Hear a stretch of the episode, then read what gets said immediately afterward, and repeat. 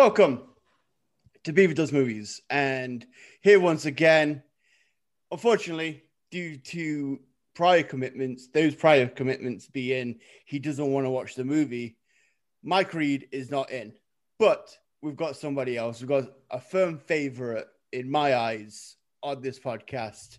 We have the one and only Indigenous filmmaker extraordinaire, director of Spider, Dark Forest, uh, Lost Moccasin, Roger Boyer. How you doing, pal?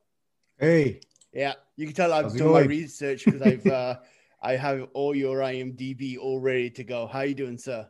I'm doing good. Thank you for having me on for the 15, 16 time. Oh God, they're already sick of you, Roger. But guess what? guess what? I'm bringing him back just because I, sometimes you feel that need of like just silly movie watching. Sometimes that kind of really like hits the pulse on what I want to do. And the issue was for Halloween, I pretty much watched all good Halloween movies, and it kind of sucked if I'll be honest because they're good movies, but when it comes time for me to like kind of talk about them, we can make jokes. The episodes were fine, but I think the real like crown jewel of this podcast is watching either bad movies, cult movies, or just really, really silly movies. Last week we did Showdown in Little Tokyo. Have you ever heard of that movie? I've heard of that one. That was uh Dolph Lundgren. Lundgren. Yeah, I enjoyed that one. Yeah, such a good movie. So, so much fun by the director of Commando and everything. Definitely check that episode out if you've not listened. If you guys are on the Roger Boyer train, you you've come over because you know he's going to be on. Definitely check that previous episode on. I'm I'm here for the Roger Boyer bump. So I don't know about that. Yeah. Eh. It'll be more. It'll be more like a bump, and then you lose people falling out. yeah, because there's no more Roger Boyer. yeah. I'll get fan mail going. Where's Roger Boyer? He should be the third mic. So Usually for my wife saying, "Hey, get home." yeah, I, I need to get rid of my uh, husband for a week or, or Yeah. like a day. Can you get him on the podcast? Get yeah, him on yeah, the sure. podcast, and then bring him back, and you get a weird email or snail mail. I'm, I'm tired of be, of him being in the way while I'm doing what I need to do. Can you just get him for like three hours at least? Like make sure it's a two hour movie and make sure you talk to him for a full hour. So a three-hour movie? Oh yeah, even better. Four, four hours. Uh, I'm actually getting paid for doing this. Your wife actually uh, gave me some money to say, "Hey, take him out and enjoy it," and I may as well get an episode out of it too. So You know, it's, it's funny you say that because I had some money go missing on me recently. So uh, it, That's know, where it makes it makes a lot of sense now. that's that's where it went. She took it from your wallet and gave it to me. So she's she's it's win-win for her. She gets rid of you and she doesn't even have to pay for it. So so two weeks ago it was Halloween. And I took the 31 day Halloween challenge, a horror movie a day. Uh how many in the month of October did you watch, Roger? Honestly, maybe six. Oh, Roger. Oh, Roger. Yeah, I Yeah. know. I know. I, I mean, you know what? I'm guessing. I'll let me. I watched a scary movie. Okay, maybe six isn't right because I'm. not- I mean, I watched the entire movie, scary movie series. Uh, I Oh, the, oh, the consider- they, I yeah, consider them like one to one to six. There's six of them, right? Yeah. Um, so I Is watched this six? that. Oh man. I think six. There was five originally, and then they made one back in 2013. Oh lord. Um, scary movie, whatever. But um, yeah.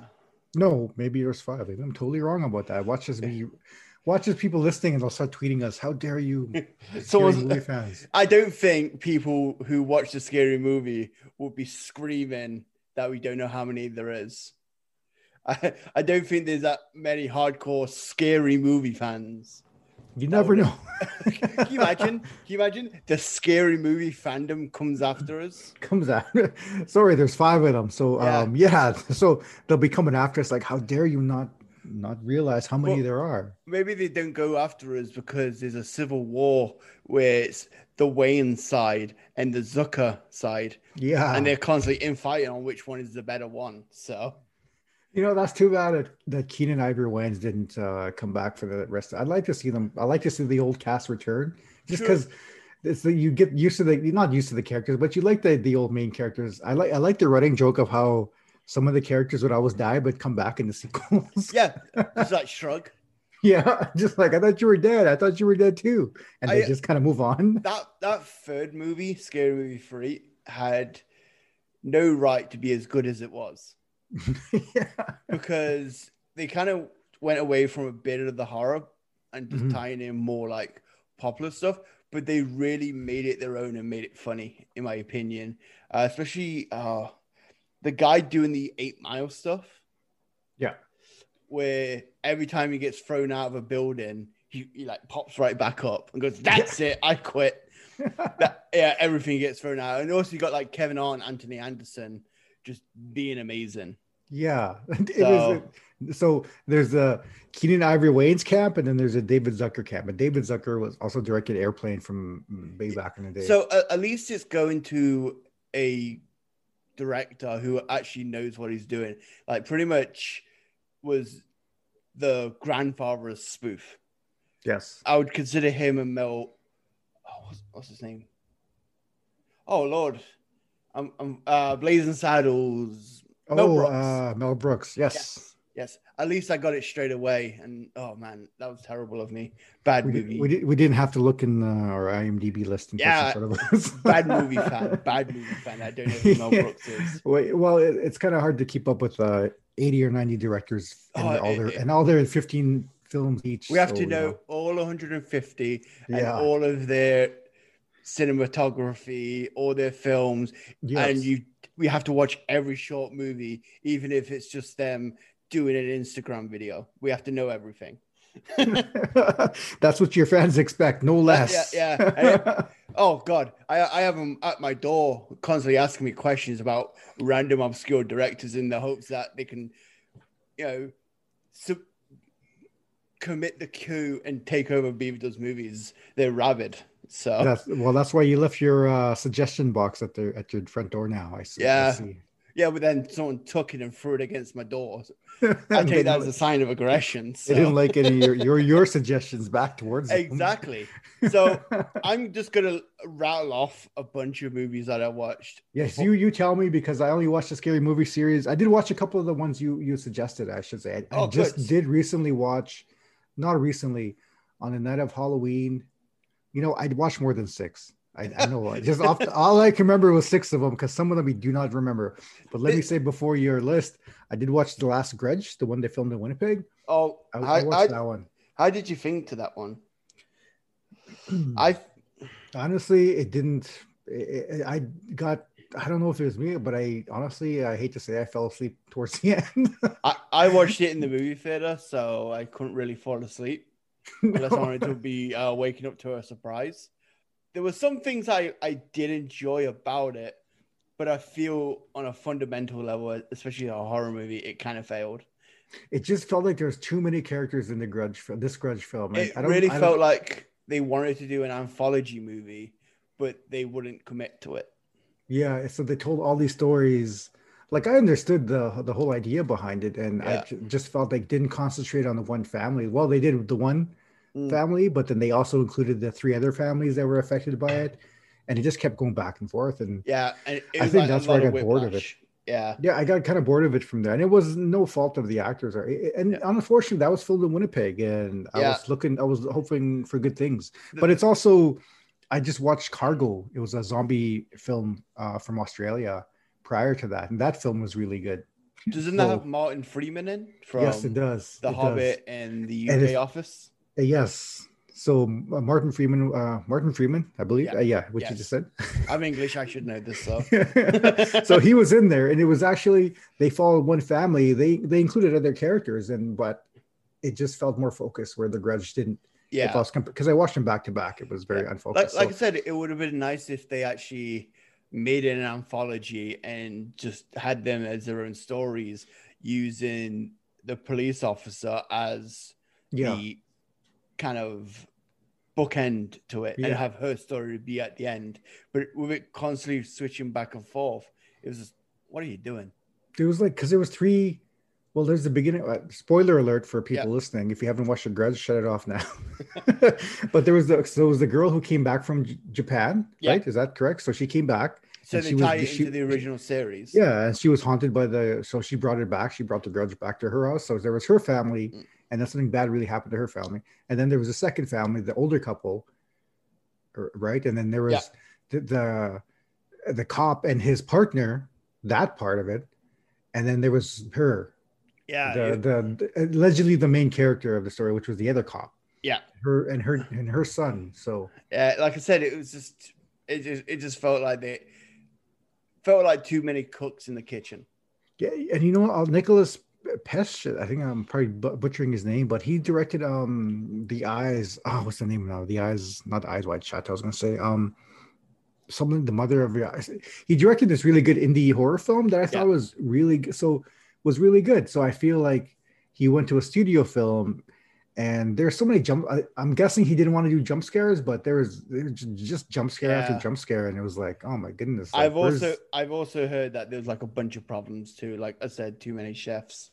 Anyway, so I'm gonna get to my list. Oh, sorry. Yes, uh, let's go. Yeah. Let's go to your list now. I just kind of hijacked that moment. The Yes. first movie I watched was House That October Built. Found footage, and it's about these people who like to go to all the different skip. You know those like haunted houses or haunted facilities where you go in and you get scared. It's about them traveling America Yes. doing that, and they're being chased by these uh by this group of people who want to scare the shit out of them. Okay. Uh, Is, is that on? Is that available on Prime or Netflix, or did you rent that? I got that on Shudder. Okay, and Shudder. Yeah, the other one I actually watched quite a bit of. Amazon Prime actually had some pretty good stuff. I also watched The Odds Uh, is that is that a slasher film? indie movie. The odds, right? Yes. It's- Okay. It's, pretty much a um a girl is at a table with a guy, and for each round they have to do uh, horrible torture to themselves to survive. And, Um, and then the winner this sounds money. like this sounds like uh, one of my friends' old relationships. Oh! what the heck? Yeah. All they did was live with each other. Uh, the next kidding. one I watched- That's the I shouldn't say that. I'm joking. The next one I watched was Yes. uh, Scare Me. It's uh, Aya Cash, who is from The Boys. It was Mhm. it was on Shudder, and the whole movie is about two horror writers getting together and telling each other stories. But it's not an anthology. It Mhm. uses a lot of sound design, a lot of uh, effects, like visual effects, to get the stories across. So it's a very different way of doing it, and it really works. I really enjoyed it. It, it kept my interest. Cool. Uh, I, I also on Netflix watched Vampires versus the Bronx, which I have I, not seen that one yet. I had a lot of fun with that. Uh, it's about uh, some kids fighting vampires in the Bronx. That's going through gentrific- gentrification, and it was a, it was a lot of fun. It kind of it, I got a real Monster Squad vibe from it. So uh, another Wolf Cop, which is a uh, Saskatchewan movie that was fil- filmed there. Lowell, Lowell Dean. He was uh when I was doing my podcast. Uh, he was one of my guests. So Oh, He's yeah, I. I really enjoyed that. They got uh, Kevin Smith in it for a role as the mayor. And uh, don't know what your Degrassi knowledge is, but uh, Gowan as well. my Degrassi knowledge is all of. I don't remember. My my Degrassi knowledge is my my other half. She What? she pretty much explains everything to me. So that's that's the max of my knowledge. The next Oh. one I watched was uh, Waxwork, which was a 1980s movie.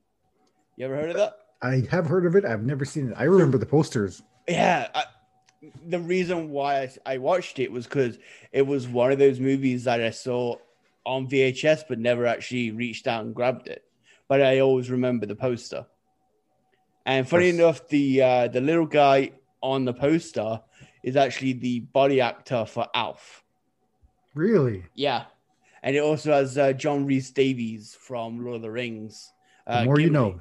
he's The more you know. he's the wolfman in it so I'll have But- to. uh I'll have to add that to my. uh, It's on Prime, right? Is that what you Uh, said? that one was on Shudder.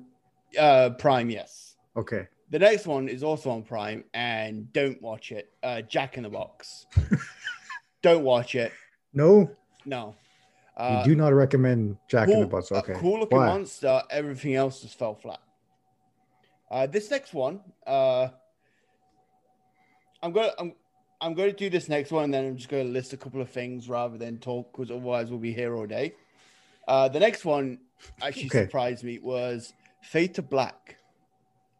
Mhm. uh, it's pretty much if I was born earlier in my life and grew up in the 80s and I didn't have a chance to do a podcast. The movie is about a movie buff who befriends a Marilyn Monroe lookalike. And then, because of some shit he's uh, dealing with, he ends up becoming a killer. And he dresses up as various uh, movie characters to enact his revenge Aha. it has um the guy uh if you remember the original it the one that always takes an inhaler he stars in this and it Oh, yeah. also has a very young mickey rourke Really? yes uh Hmm. and it's a really good movie. I really enjoyed it. So i'm going to rattle off a couple of bit here and there. Maybe uh if i see any that i actually want to talk about i'll let you know. Uh seven silence of the lambs scare package. Uh daniel isn't real was really good. Uh it's got the son of tim robbins the son of patrick uh arnold schwarzenegger and it's about a got it's about a guy who has an imaginary friend who makes him do evil stuff really Okay. good Mhm. uh, I watched the current Halloween. I watched the original Candyman. Uh, for some reason, I got really into a Clive Barker attitude. Uh, Books of Blood, Mindhunters, Countdown, the Mortuary Collection, which is a really good anthology on Shudder. Did you check that out? Because I know I've recommended it. You recommended it to. It's on my list. Okay. Uh, it's added to my 300 movie list. Oh yeah. so, soon you'll uh, get to the bottom of it. Uh, Evil Eye, which is a Blumhouse Amazon Prime. The Cle- the Cleansing Hour, uh, Host. Uh, all of these were on Shudder. Extracurricular, which was a uh, Nightmare Cinema. The Furies, which was a lot lot of fun. Uh, Unhinged, I, I finally managed to get around to watching with Russell Crowe playing a Winnipeg driver. Uh, Grel- uh, and Hansel, uh, Extraordinary, and then back to Clive Barker again with Nightbreed. And then to end it, I figured for the last three, I would do anthology because it's my favorite horror genre. I watched Cat's Eye with a young Drew Barrymore. I watched Trick or Treat. And then finally, I watched the original Creep Show yesterday for Halloween. Um, Cat's Eye was an anthology, right? So Uh, yeah, it I- was I, Free remember Kevens. Yeah, uh, you had Quitters Inc. You had oh, what was forgot the middle one. I remember the guy on the. He was forcing people to walk around the building, and then he had to do that. That was it. Yeah, that was actually Yeah. the one. Yeah, and so yeah, th- that was mine. Um, I, have you seen any of them that I've uh, told you about? I probably saw Cat's Eye a long time ago on cable television. I Back when constantly, I, yeah, back when I I, was five. I constantly I'm just get, kidding. I would, I would constantly get the tail end of that movie because it would, I would constantly get to the part where it's uh, Drew Barrymore playing uh, the little girl being menaced by a like a, a goblin. I'm guessing, Yeah, that little thing. and And, then her the cat. cat, the cat saves the day. And because I think the cat goes through each story until the, the end, and that's where he saves Ju- or the cat. I don't know if it's a he or she or. That's why it's called the cat saves- because it's all, yeah, all the saves cat Drew Barrymore. around. Yeah, uh, I like Quitters Inc. too with uh, James Woods, where he's trying to quit smoking and they pretty much torture a person until they quit smoking. Oh yeah, I, I, I got to rewatch that. See, I had totally forgot about that one. Yeah, it was really, it's really good. It's a lot of fun. Anyway, so that that was Halloween. I, I just wanted to rattle off my list. And That's, just- what- that's that's a good list, man. Oh yeah, it was it was a lot of fun. Um, I'm glad to see the back of it, just because sometimes trying to watch a movie once a day, it becomes kind of a chore. Even Yes. though the movies might be good, it does become a chore if you try and watch a movie a day. I Kinda- agree. When it comes to when it comes to movies, you kind of have to uh, live for it.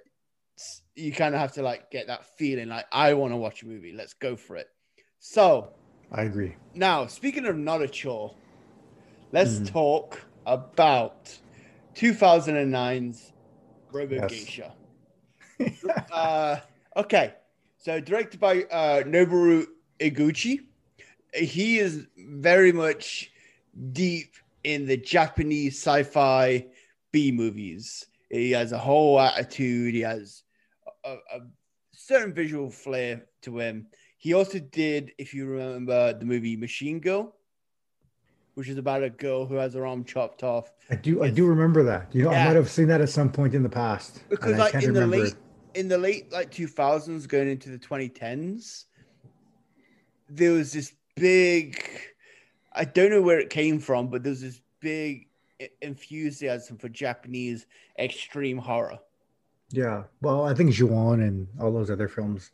Audition battle Yeah. royale Yes. uh, a lot of those and i remember a, it seemed to be weekly they would release these weird new japanese stuff and uh, I, when, when i watched this before i remember loving it and now now that i've seen it again i remember why i love it and that's that's just uh, oh god so it's well, it's really crazy. It's right. Like if you ever see, like if you watch Robo Geisha and you see the trailer, they just show all the craziest parts on there, and, and you're like, wow, this is a crazy film. Yeah, that that's the thing. They they really like front load the trailer with all the insane scenes.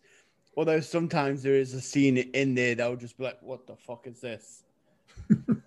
uh, so I wanted to like start about like the the origins of this because pretty much like one of the, one of the things I like to do is I like to watch like a a series because I I love the designs. It's a, it's like kind of like a, a teen show in J- Japan, maybe geared towards kids called Kamen Rider.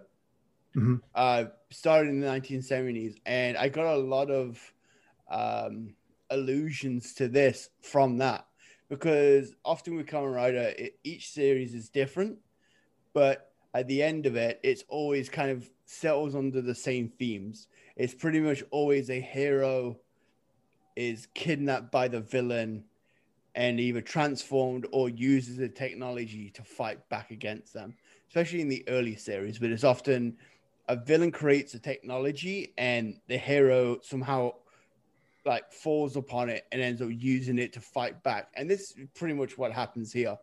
Yes, I agree with that. Yeah, and just uh, super interesting. I uh, so let's go into the relationship between the two sisters, uh, Yoshi and uh, Kiku, because Contentious. It's it's crazy. It's hateful, spiteful from one sister. it really is. I'm like, why are you trying to save her? Yeah. because this sis like sister relationship is the worst, and it's not Yes. like from one side; it's from both sides. They're just horrible, spiteful human beings. yes. Like, It, it, it is the one sister who really treats the little sister, the one who becomes the Robo Geisha.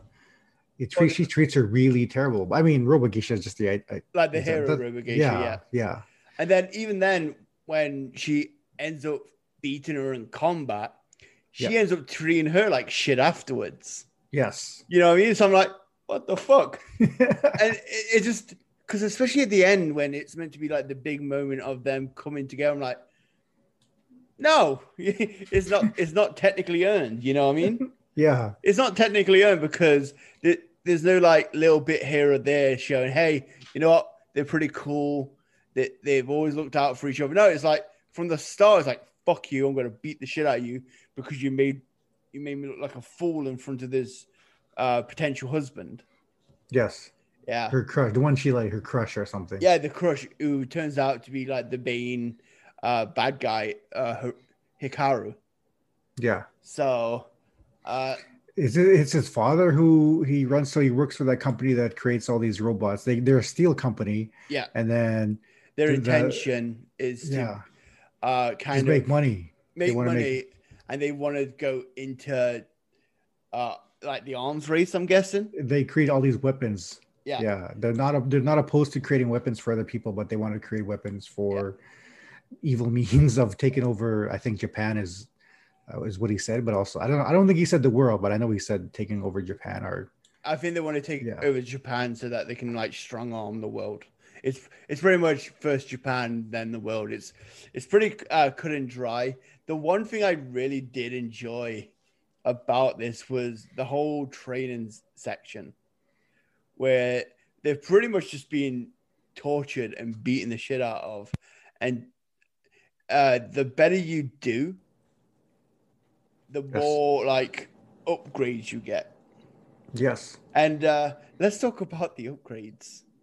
Because I, I, I, I swear that the scientists who did these upgrades were before going, you know, I'm tired of the regular heel blades, hand blades.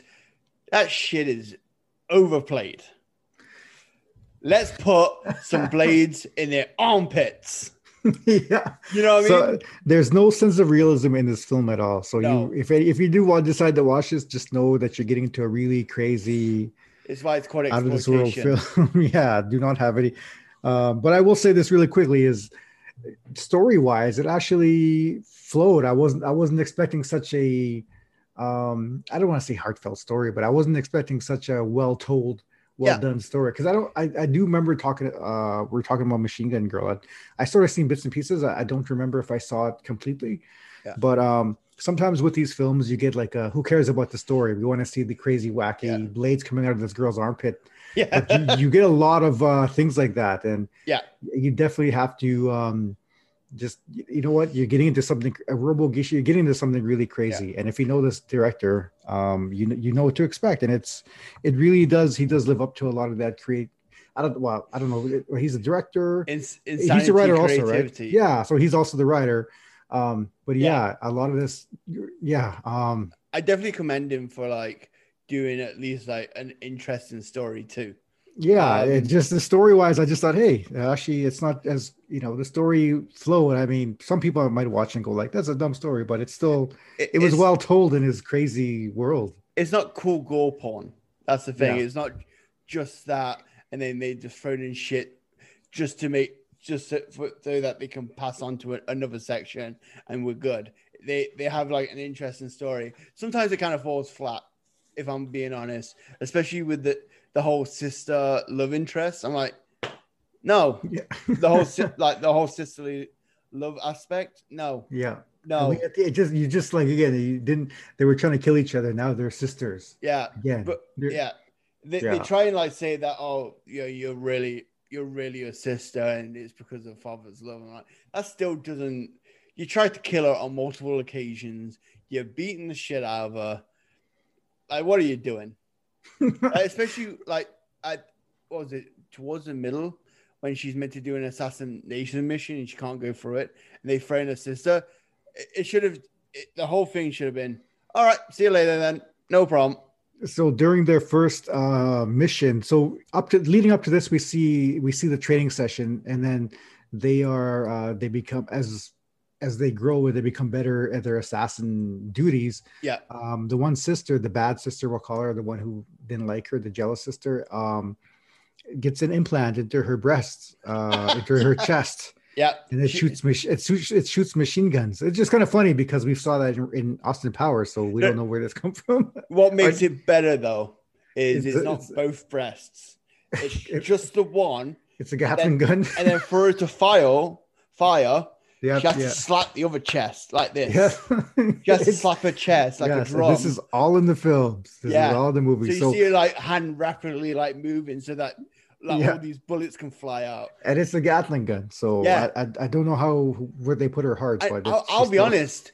uh, the the whole armpit sword thing, it technically works because there's a scene where she gets attacked and she lifts her arm up and she uses a sword to block the hit. yes. I'm like, you know, hey, good to go. We also have asshole shurikens, which, in my oh, my, opinion, and like Uh, just the body movements that they do. oh my goodness. So in the film, so um, so oh, we didn't even talk about the first So in the first the Oh, the first assignment, that they have to kill, I guess, a member of a rival gang. I'm guessing, and Uh, it's like a member Um, of parliament, I think. yeah, and and this guy was really good, and they the two assassins get killed, and he's protected by he's protected by two robots, and Yeah. spoiler alerts. I Oh guess, yeah, um, yeah, uh, yeah. Oh yeah, the mafia. I'm, I'm, I, Yeah. I was thinking about the first the, scene. the first the first scene is where they it gets kind of crazy. The opening scene is crazy, but Yeah. in this first assignment is where the sister, the the bad sister, saves the good sister. Yeah. And this little things like that, you're kind of like, why did she save her? So obviously, there's still a bit Yeah. of- between the sisters because they're family. But you're right. At the beginning of it, at the, the whole film opens up at a, a- an assassination by this, this these other robo geishas, and ah, I forget what the- there's two. I don't want to call it they're twins, but they're twin assassins. They're- now? they're, uh, They're- Let, us call them the Tengus because Tengus. they're not actually twins, yeah, but the the whole thing is they wear Tengu mask, which is a Japanese demon. yeah. Okay, so they and their yes. whole yeah they have a, a Tengu mask, and then they have a bra which has like mini masks on them too.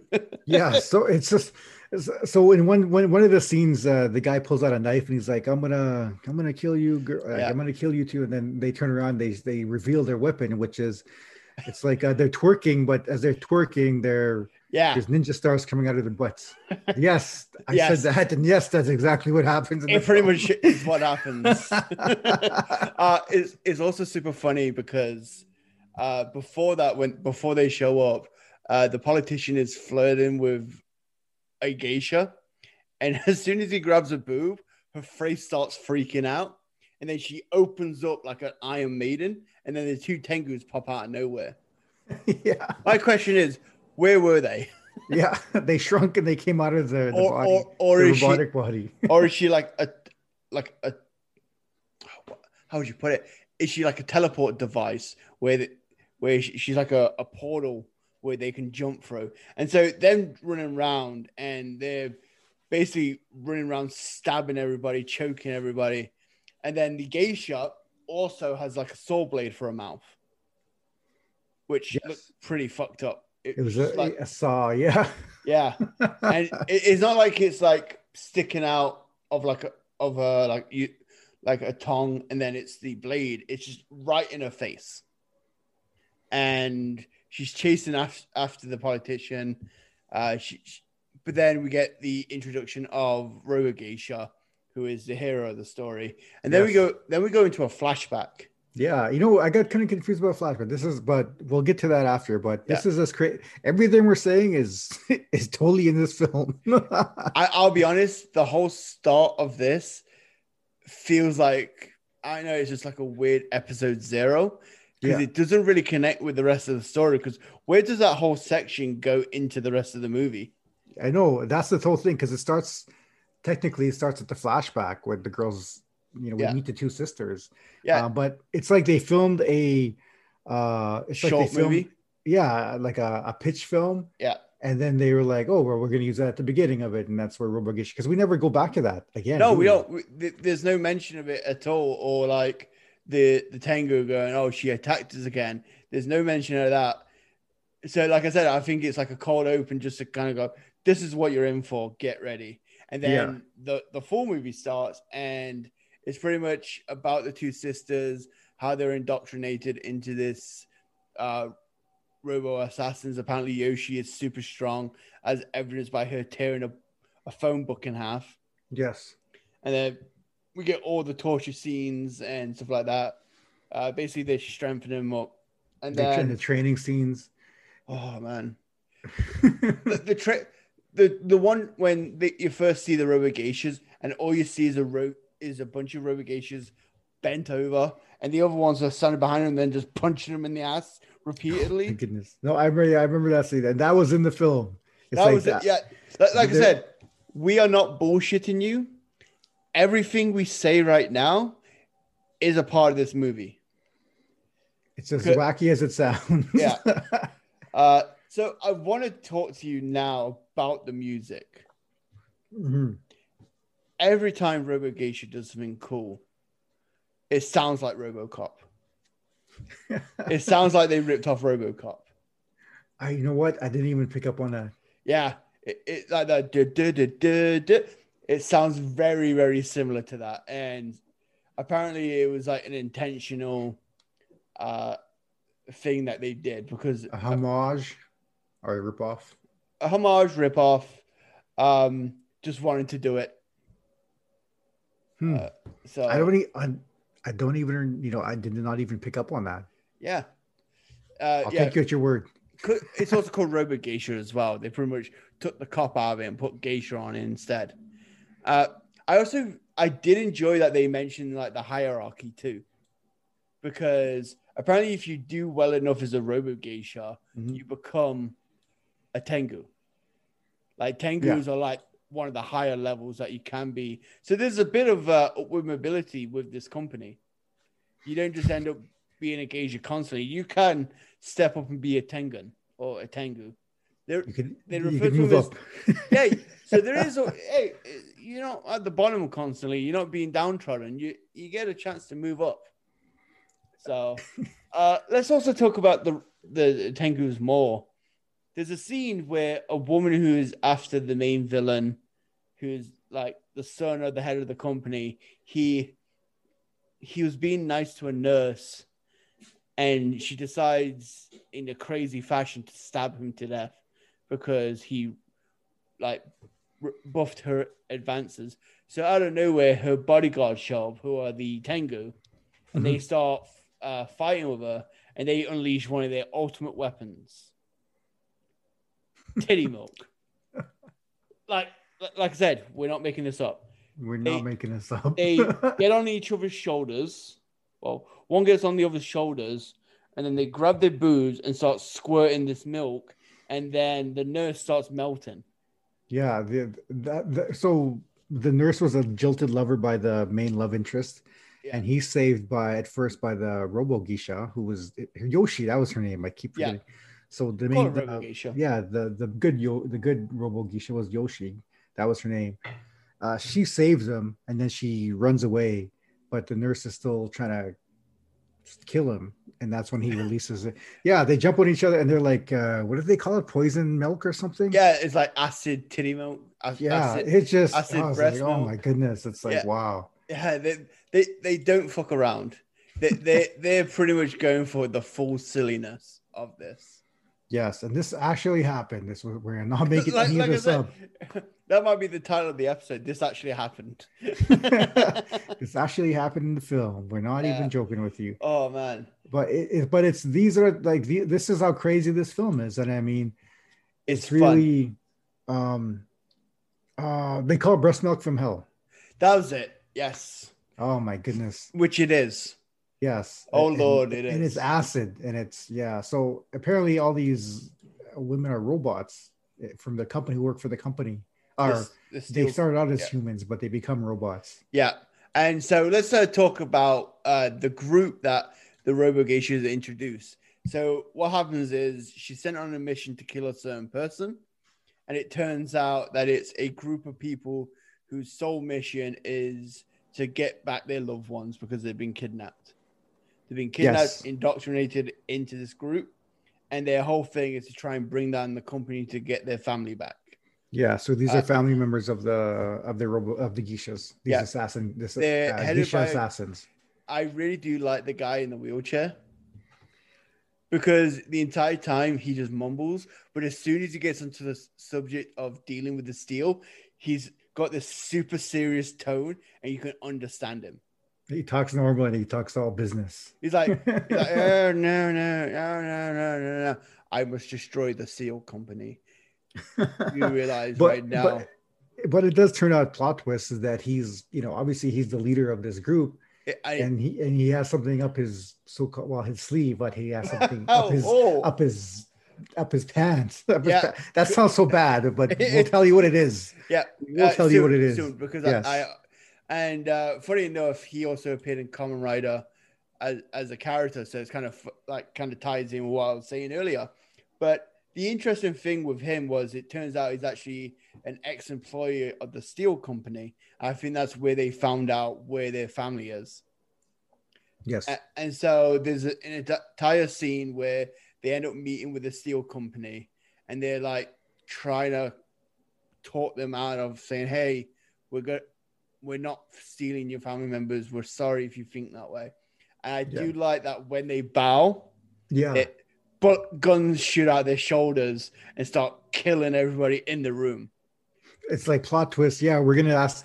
He says, "Okay, we come to. We're gonna apologize to you if that's what you're asking." They bow, and then yeah, they're also robots, and guns start coming out of their shoulders, and they start shooting Yeah, this group of people. I really do love the like the machine gun effects that they do because it's so wild and just disorientating when they do it. Yeah, It's like they're constantly shaking the camera and it's just a bunch of bullets flying everywhere. And it's it's so entertaining just to watch. you know, it, it, it is funny. Uh, the one thing, I, this and this is the type of things you'll see in these movies. Is like the three people, the three main good guys from the group. Are right at the front, and how do they not get shot? They move to the side. They, they get to escape, but everyone else around them gets killed, and they're Yeah. standing right in front of the, in front Oh, of the oh, two pretty people who bow. They, don't- they don't care. They just they survive because they got character armor. I'm guessing. Yeah. And so it's funny because then there's a standoff between the three survivors and the other two. And then he's like, all right, throws off his blanket and then punches his knee. And it's like a shotgun blast. yeah, he, so he just kills, he kills the head bad guy. well, not, He well the, the father of the head bad guy, I Yeah. would say. there you there you go. So And- that that so he has the the trick up his pants is he has a gun in his. Literally. So, yes. So and it's actually funny too because he's he's just like he's fighting the robogeishas that are in the building. He's just Oh, punch it, and then he's like, "Uh oh, I accidentally turned it on automatic." He's just grabbing his thing and going bang, bang, bang, bang, bang, bang, bang.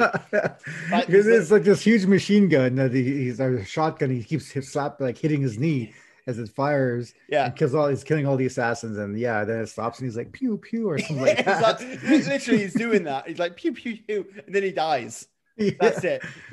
Oh my goodness! It's oh, it's it, oh, it's so this funny. happens. Yes. So, funny enough, that actor, whenever um like a Batman property comes to Japan, he is the voice of Batman.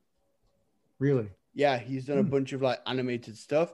He's also in the Avengers movie, the voice of Nick Fury. Really, uh, uh, for the Japanese version. Yeah, I I, I can Cool. definitely see that when, when you hear him like talk normally, he has Yeah. that really cool deep voice. So Yeah. all, all good to him. So, so let's talk about like the let's talk about the finale because uh, holy shit! Yes. Uh, we where do we want to start? Let's start with the big bastard. So it's a very traditional style Japanese house that the main enemy corporation is in, and then their big thing is they're gonna they make it transform into a robot. the big evil plan is revealed. Yes, it's a like it's like a very like traditional style Japanese house. Have to, if you've ever seen it, it turns into one of those monster movie type Yeah, it pretty much like very much like Power films. Rangers or Godzilla. or if you ever seen the Beastie Boys uh Yes, intergalactic video. it's pretty much like that. it turns into that, and but a bit better effects though. But Yeah, but the funniest thing is around it is a chain with a nuclear bomb attached. yes, Okay, and it's kind created by of a fun- steel company. Yes, Yeah, and it's kind of funny that the way that the robot is controlled is very similar to Pacific Rim. If you Yes. remember, if you remember, because it's the whole my motion is the robot's motion and stuff like that. Uh, one thing, just with this budget, this budget was a quarter of a million to make uh, US dollars. yes, If you can see his waist, it's Christmas lights. Yeah. It's So, Christmas lights. The love interest, yeah, wraps his uh, system around around his body, and it's he's wearing He- Christmas lights. well, originally he's the, uh, the the love interest, but he's now the full villain. yeah, now he's become the villain, and, And so the big plan, which is also plan. which is also coincidentally the plot line to the second Pacific Rim is they're gonna drop a nuclear bomb in Mount Fuji, which they do in this movie too. So pretty much, I swear, Pacific Rim just watched that movie and just made it for those two movies. They just what they they wrote these ideas down. Like I like these. I like where this is going. I'm gonna Yeah, use this. pre- pretty much. So it's just So in essence, you're watching the prequel to Pacific Rim 2. Yeah, pretty much.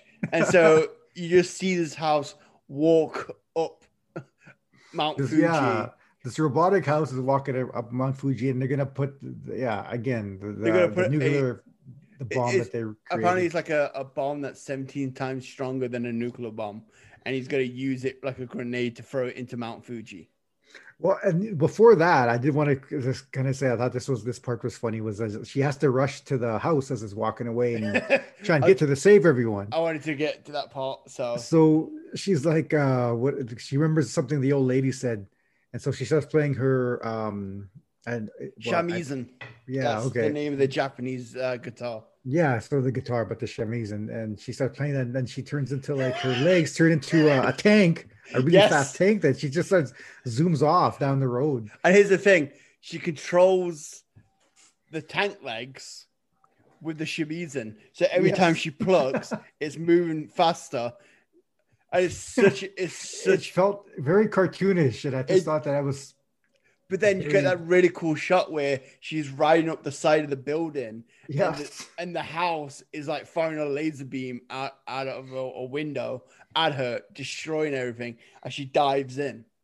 Yeah. So as as this how is this robotic house is moving to the mountains, it has to like destroy some buildings and kill some people along the way. Oh yeah, of those- course. Of Just course. why it just decides to start smashing buildings up, and the buildings are bleeding. They're bleeding blood. Yes, I wanted to get into that. Yeah, so the robot house starts smashing buildings, and instead of like old school traditional like Power Rangers explosions, Yes, they're just sprouting blood. Apparently, these buildings are made with blood. yeah. I mean, it could be argued it's oil, but it's very no, red. no, it's, it's blood. It's the same effect effect that you see when they do like sword like slices and everything like that. And okay, oh, speaking of spo- uh, blood spouts, where during the scene when they find the yakuza that they're meant to kill, when one gets stabbed in the ass, and there's like a, a good minute shot of her bleeding from her ass like a oh my fountain. goodness. Remember Oh, that? yeah, so that was the assassin. Yeah, it was like, oh my Yeah. goodness. What the fuck is this? Just, why? And then- And then you have like the Ronin member who gets his head cut in half, and then an arm comes out of it. yes, so that gets There's like So- three arms, like was it the good the good assassin um the robo robo geisha Yeah. cuts the, cuts one of his henchmen in half and like- it turns into a robot a robot no, the arm like sprouts yes. out. Yeah, like Jesus. Like this movie is insane. So let's uh we have the final battle with Robo Geisha versus the Tengus. oh before that oh yeah okay yeah yeah yeah okay Yeah. i was gonna say to that one we gotta get to that one And I, I do enjoy it because uh two of the main members of the group, like the support group, they're the relations to the Tengus. One's the grandmother, and the other is like the brother to one of the Tengus. And they both get brutally killed. One gets like sliced in the face, and then, he then in revenge, he ends up shooting her back. Same with the grandmother; she gets sliced down uh, a, a whole body. She like does a stylish arm cross yeah to like shoot back at her. yeah Oh man! so they're trying to save them but they end up just killing well they weren't they weren't the they weren't their family after once it became robots but prior to that just happened was they have a sword fight so the Yes! two tengus like pull out these swords that come up from their oh my goodness i'm going to say this the, I- I can say it. swords that come up from their butts Hey, I can, I can get cancelled. You can't. You're, you're a director. Yeah. yeah So, so they have swords that come out of their assholes, and it's all three of them. So they kind of like they kind of stick, them they kind of stick their ass assholes out, and they have like little like like gauges at, at the end, and then swords, and it's like watching three bee, bees have a fight. Yeah They're just like they're just going around in circles having wiggling at each other. on like- their butts Oh man, so so, so much fun. Honestly, it's it's insane. So then we have the final battle, and it turns out that the sister has been further modified. All the memories have been erased, and she's like the strongest Robo Geisha now. yes And then from there, we have like the big fight. It gets to the end where yeah, just at the end of the uh of the whole the robot gets to the top of the the mountain. Yeah, and he's getting ready to like, like kind of American football spike it into Mount Fuji. Yeah, and, and what the Robo so the Robo Geisha and her sister battle at the end. She's just before they get to the main bad guy, but they become one. it's yeah. like literally, and they turn into like that that um, oh, what's that? The He Man character was it? Fate? Not Man at Arms. Which was the other one we talked about? Oh, um, Man-E-Faces. Man-E-Faces, yeah. yeah. So well, they don't. That. They don't really combine. They just kind of help each other out. Yeah. So the one sister comes over, I guess, takes her robotic body and like an becomes an exoskeleton of her other sister. This yeah. is as crazy. We're trying to explain this, and then you really need to see this movie to believe what we're talking about. Yeah, yeah. So they merge into an ultra powerful Robo Geisha, and and like like you were saying, because she reveals that uh, Yoshi was all the favorite because she's technically the main sister, whereas the other one was born to a mistress, and that's where uh, hatred comes from. Yeah, that's why they were always fighting. Yeah, and there's a there and there's a part when they actually fight the bad guy. You know what's going to happen from here. So yeah, they fight the main bad guy, and, they, and so they punch him in the belly, and he pukes, and then the robot pukes. we have we have vomiting robot houses. yeah, I also punch... I also oh. really enjoyed it when they're actually fighting him and he's like dodging everything. You see the robot, and all he's doing is just like popping and locking. dancing. he looks like yeah. he's dancing. he's pretty much like popping and locking and doing the robot and everything. Like yeah. And then for some reason, he takes off into the sky and then explodes. Well, yeah. So the two geisha, their two robo geishas, combined with their power, punch the bad guy, which causes their robot to fly into space. Also, yeah. And then they the eh, well the robot explodes and they save the day. So yeah. did I just end it? But the two sisters survived. So but it, it's not really survived as it's kind of like left on an ambiguous note if they survived and maybe it's her like her last memory before she died. Yeah, because like they were just they were dancing at the end, and there's fireworks, and because they always wanted to like dance together and stuff like that to be like a true sister bond despite yes. their issues. And like it's really heartfelt some of the stuff that they do. Yeah. But then it's offsite with some goddamn insane stuff. Yeah. Like I mean, yeah, it's as, as crazy this this film is as crazy as we're trying to explain it. And I don't even think I don't I don't feel I can do it justice. You have to watch that this. Me, the fact that me and you keep saying, yes, this happened, no, we're not lying to you. Uh if you want to check this out, uh, I actually found this movie on Funimation. Where can we find? Where can people find?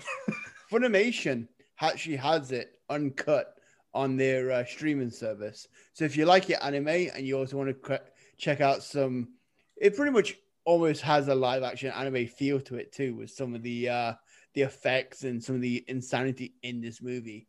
Definitely check out Robo Geisha on Funimation.com. yeah, uh, it's a streaming service. You go if you if you don't want to pay, they do have a like a 14 day trial, so you can just put in your stuff and just immediately cancel. I've done that many a time with services where I'm like, I only need this for one thing. Okay. Although unfo- unfortunately, I've had it where I've done that and then immediately like, fuck, I forgot to cancel. Uh, Audible. That Audible. That was the last time I did it. I I, I went on there just to check it out, and then I forgot that I had I forgot to cancel and they charged me. I'm like, shit. And then you were stuck with a month of watching. Well, try, I'm just listening, listening to. Yeah, Sorry. yeah. Watching my phone, going, "Why am I using this?" the moral, the moral of the story is always check your deadlines. Always meet, check the deadlines. Meet your or, deadlines. or if you intend to cancel straight away, do it as soon as you've signed up. Yes, because that way yeah. they, they cancel and exactly so, through. so before we go, Roger, yes, give us your initial thoughts of this movie. Uh, we've kind of gone over the movie. We've kind of, kind of, I, I got a good feeling on your thoughts on this, but uh, just let loose, my friend. Well, I would like to say that if you were a Japanese horror film fan or a movie fan, definitely check this out. Put it on your list, um, and check out the other films that uh, the director made. Yeah, and if you're a casual definitely. movie fan and you want to and you don't believe what we're saying, then you have to see this for yourself. Definitely yes. check it out to see how wacky it is. Just watch the trailer for Robo Geisha, and that just gives you a glimpse of how crazy and wacky this film is. Um, I will, you know, despite everything in the film, um, good or bad. I just feel like it was very, if you could just, I guess, appreciate the creativity behind the the Robo Geisha's weapons and and the story. Uh, the story was actually I enjoyed the story. I thought it was well told. Um, but if you could just appreciate the their creativity in, in the weapons that are put into the geishas, it's it's on another level. I feel. Okay, so I just looked up his uh, filmography. Yes. He has a movie called Zombie Ass Toilet of the Dead. Well, Things, I don't know. If, things start to go badly when Maki finds a parasitical worm inside a fish and eats it down in the hopes that it will keep her skinny. Her stomach later feels horrible and she relieves herself in an outhouse toilet. The parasitic worm she ate had apparently laid eggs in her stomach and come out of her in a diarrhea attack. Soon after, they are attacked by a cr- crowd of feces covered undead who emerge from the outhouse toilet Maki used. well, uh, I don't know if I'm going to put that on my list, but I'll definitely have to put it maybe uh, on a maybe. and they actually have a person. Can you imagine you're an actor and in your credits, it's the shit zombie? oh, man. Can you imagine being an actor and that's something you would leave off? He's just like, how do you? What do you do? What, what do you do? Yeah, like I said, that was by the same director. He also made something called Dead. Uh, what was it Dead Sushi Mutant Girls Squad, Karate-Robo, uh, Zaborgar, and many, many more. Uh, definitely, he is pretty much insane in his uh, features, but they all are a lot of fun. I've seen maybe two or three of his uh, movies, but they're always a lot of good fun. So yeah, I mean, if you want to, like, it'll never be a dull moment, is what you're saying. definitely, definitely. So Roger, before we Yes. go, uh, Yes. is there anything you would like to tell anybody? Uh, anything that you you got in the pipeline that you would like people to know of, or any- um, depending on when this comes out, my film just played at the American Indian Film Festival. My film, my short film, Lost Moccasin. Um, that's kind of the most recent thing I can tell you in terms of my film. I am working, still writing, rewriting my feature film script, which due to COVID, I had to push everything back. We got our production had to be pushed back due to COVID till next year. So cross my fingers that um, I'll be able to have uh, my feature film in the can next this is how, this is how I managed to get Roger. Uh, Yes, there you go. And then uh, I have a short film also that I'll be making called The Fire. So I'll be hopefully be making that prior to the feature film. uh, this is released November the twelfth, by the way. Okay, so if you're watching November 12th, then my short film had just finished screening. Uh, my short film Lost Moccasin had just finished screening at the American Indian Film Festival, which has 45 years running, I believe. And I could, I would have to check that, but they're around 40 year plus. They're the longest running indigenous uh, film festival in the world. Um, I think American Indian Film Festival and imagineNATIVE are the two top right now indigenous film uh, festivals. Yeah, Uh, and I'm an indigenous film festival, so I'm an indigenous filmmaker film festival. I'm an indigenous film festival. I I'm- am the festival. I am the festival. you better check your ego there, I'll. I'll, I'll start turning to King Homer, just ah, with my crown. Oh god, that's that's gonna be your uh, Halloween costume next year. Yes, Just um, cover yourself in gold and get a Burger King crown. for sure. uh, but those are the those are the things that are coming up, and those and hopefully I get to film my uh, make my feature next year, which is just a dramatic, Yeah. um, type genre. Uh, so I don't want to say genre, but it's sort of crime crime-ish type genre. Like But after movie. that, yes, after that, I will be making. I am working towards. I got a. I'm working with a writer right now. His name's Cody Blacksmith. He's a lo- another local filmmaker. He's Okay. somebody you should have on. He used to have his own podcast also. oh, fantastic! I might, I'll, Um, I'll probably get in touch with him. Yes. Uh, so we're working on a, a horror film right now. So that's something- I don't I don't want to read too much about that, but um, with Coffee Express is my fe- my feature film uh, that I Yeah. hopefully make next year. That the horror film will be after that. You got your eye on like the next feature, which is Yes. good. It's, it's So- good that you got uh, forward plans. Yeah. Oh, so I would like to do um, one thing me and you've discussed is to do a Winnipeg-based anthology horror. yes, I, I that'd be good. Uh, There's so many horror film lovers here in Winnipeg. Um, and Exactly. horror film people interested in film. So get like No- a, a group effort going. That'd be a lot of fun. I it would it would be pod, a, a podcaster who interviews a ghost. Hey, there you go. there you Keep it. go. That's yours. Or, Yeah, uh, well, I've, I've already told you my idea. Yes. Um, I definitely think there will be a really fun one to do on cruise night on Sundays. yes. You could do like kind of like a guy who died and stuff like that. Pl- plenty, pl- plenty of ideas. We don't want to like reveal too much, just in case. Yes. Actually- filming and safety and the safety of COVID, uh, Yeah. you know, Oh, COVID stra- strategies and the COVID um, safety protocols. Obviously, for anyone listening, we will be. if this thing happens, it'll probably be 2030 with the way things so- are going. The way James writes his scripts, he's going to be, I'll, I'll expect something by 2035 or something. No, no, no. Uh, 2036. I, I'm, I'm busy that year. um, I was gonna say, uh, uh, yeah, it's just, it's just, it's just fun. No, I really appreciate you inviting me on, and I, I hope I'm not talking too fast, and I hope we had a, hope the Oh, no. listeners had a good time. It's why I'm good at editing. I can slow you down, so it's all Yeah, good. yeah, you know, this. Make it sound like a My monster. name is Roger. I am a filmmaker. Oh, Anyways, I, Oh, the other- you're in a demon. oh, I did also want to say that uh, if you did not know, I, I, by the time you listen to this, it'll be done. But I'm not too sure if they'll leave it up. Um, but I'm going to be on a panel discussion for the Canadian In the Blood Film Festival. I'm probably totally messed that up. Um, I'm totally not looking it up right now. But uh, oh, oh, definitely not. yeah, I'm not typing anything. Uh, No, I'm, I'm definitely not. I'm just I'm just coughing. Canadian. Definitely not getting angry at my internet being too slow. I def- Yeah, there you go. Uh, we're fine. the Blood in the Snow Festival. How can I not forget? How could I not forget? Is it the Blood in Oh. the Snow Festival? Yes, it has to be the Blood in the Snow Festival. That's what I'm working on right now. Um, Okay. I mean, that's what I'm going to be appearing on. And just in watch, looking at their, hey, look at that. Okay, I'll tell you the date if you're not. It'll be November 5th, which will be way past, but I'll see Yeah. if they keep it on. So, and I, I'm I could al- I could always like put something out uh, ahead of time in the build up to you coming on the podcast. So yes. anyway, so, Roger, thank you so much for coming on. I, appre- thank you very much for having it's, me. it's always a lot of fun when I come on. Like pretty much, you've become the uh, the unsung third mic of Does Movies. well, your numbers, I heard spike. At least two new listeners tune in. Uh, it's For at usually least- Roger and, and the wife. Yeah, I mean, make tune in, just to make and sure then they tune out talking- the next episode.